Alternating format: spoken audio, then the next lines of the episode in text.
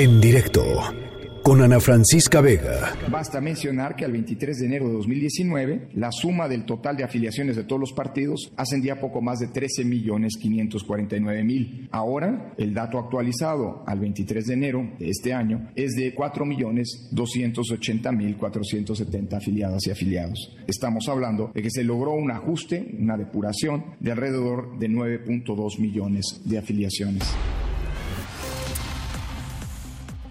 El Instituto Nacional Electoral conoció el informe final, ya lo escuchábamos en voz del consejero presidente del INE, el informe final de depuración de padrones de militantes de los partidos políticos. Se, se eliminaron, qué barbaridad, 10 millones de personas que eh, pues los partidos tenían como afiliados y que simple y sencillamente pues no existían o no correspondían, no correspondían con, con, la realidad. Em, Morena perdió el 12% de sus afiliados, pero por ejemplo el PRD y el PRI perdieron más del 70% de sus afiliados eh, por distintos tipos de irregularidades. Para platicar sobre esto, para platicar qué fue lo que encontraron efectivamente y, sobre otros temas más que están, por supuesto, en agenda, está con nosotros la consejera Adriana Favela, presidenta de la Comisión de Prerrogativas y Partidos Políticos del INE. Consejera, me da mucho gusto saludarla. ¿Cómo está? Hola, buenas tardes, muy bien. Gracias, gracias por la entrevista. Pues platíquenos un poquito, consejera, qué fue lo que fue encontrando en todo este proceso.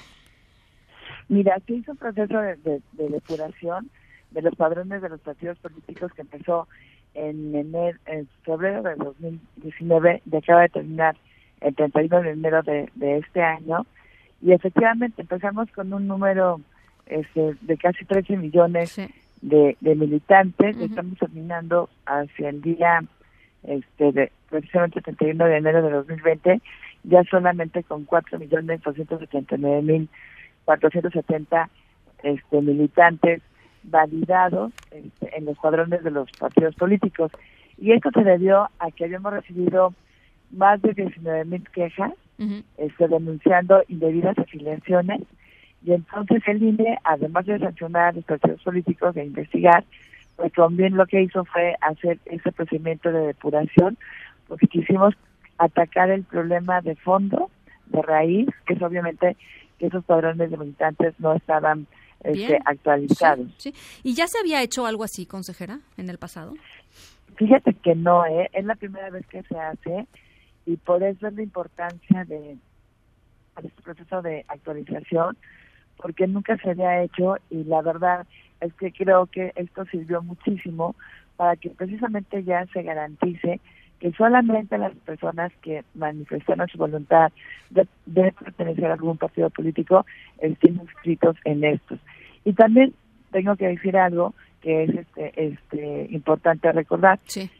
estos, estos padrones de los partidos políticos venían desde hacía muchísimos años y este con procedimientos que tal vez antes no eran tan claros para la, la afiliación, donde tal vez bastaba pues dar tu nombre para que te afiliaran a un partido político, pero no se tenía una cédula de afiliación. O sea, digamos, no, no, era una mala voluntad de los partidos políticos, simplemente no existía el protocolo formal, digamos, para hacerlo pues bien, ¿no? Este, comprobable. Sí, o sea, y, claro, también tenemos que reconocer que también haya indebidas afiliaciones, como se ha estado también acreditando en, en algunos casos, pero realmente no había un, protocolo tan claro a seguir para hacer una afiliación adecuada. Entonces, ahora la, la, importancia de esta depuración es que los partidos políticos tienen que, contar con esa cédula de afiliación de cada una de las personas que están en sus padrones. Y eso va a evitar que en el futuro mm, no se nos buena, no se nos vuelvan a llenar los padrones de los partidos de o de gente fantasma o de gente que no viene al caso, ¿no? O sea, que no que no está, digamos, eh, afiliada correctamente. Exactamente. Y, y, te decía que ahora ya van a contar con estas cédulas de afiliación y las pueden tener en papel, por ejemplo, como optaron el Partido de Acción Nacional y el PP, que hacían hacer todas sus afiliaciones o nuevas afiliaciones vía papel, ¿no? Por escrito, este, en un documento en papel, o bien a través de una aplicación móvil que diseñó el INE y entonces esto tendría el archivo electrónico. Y obviamente la tendencia es de que se utilice esta aplicación para ya tener todas las afiliaciones en un archivo electrónico y que cuando haya una denuncia de indebida afiliación, pues los partidos políticos rápidamente puedan aportar el archivo donde conste esa esta esta afiliación, ¿no? Entonces es importante tener esto muy en cuenta. Y también Ana Francisca es que afortunadamente desde hace ya varios años es una obligación legal de los partidos políticos publicar, o sea, hacer este público su padrón de militantes y es ahí también por eh, la razón por la cual muchas personas pudieron verificar que estaban incluidas en un padrón y que no está y que no eran político, al que no le habían dado su manifestación de voluntad. Y que no eran afiliados este, verdaderos, ¿no? Bueno, pues eh, eh, eh, muy interesante, consejera. Finalmente, rapidísimo, quisiera hacerle la pregunta obligada. viene la convocatoria para los cuatro nuevos consejeros, ya salió la convocatoria para los cuatro nuevos consejeros que se van a elegir en el INE. Este, ¿Confía que va a ser un proceso limpio este, con la autonomía que se necesita? Pues eso es lo que uno desearía y ojalá que así se haga por la Cámara de Diputados.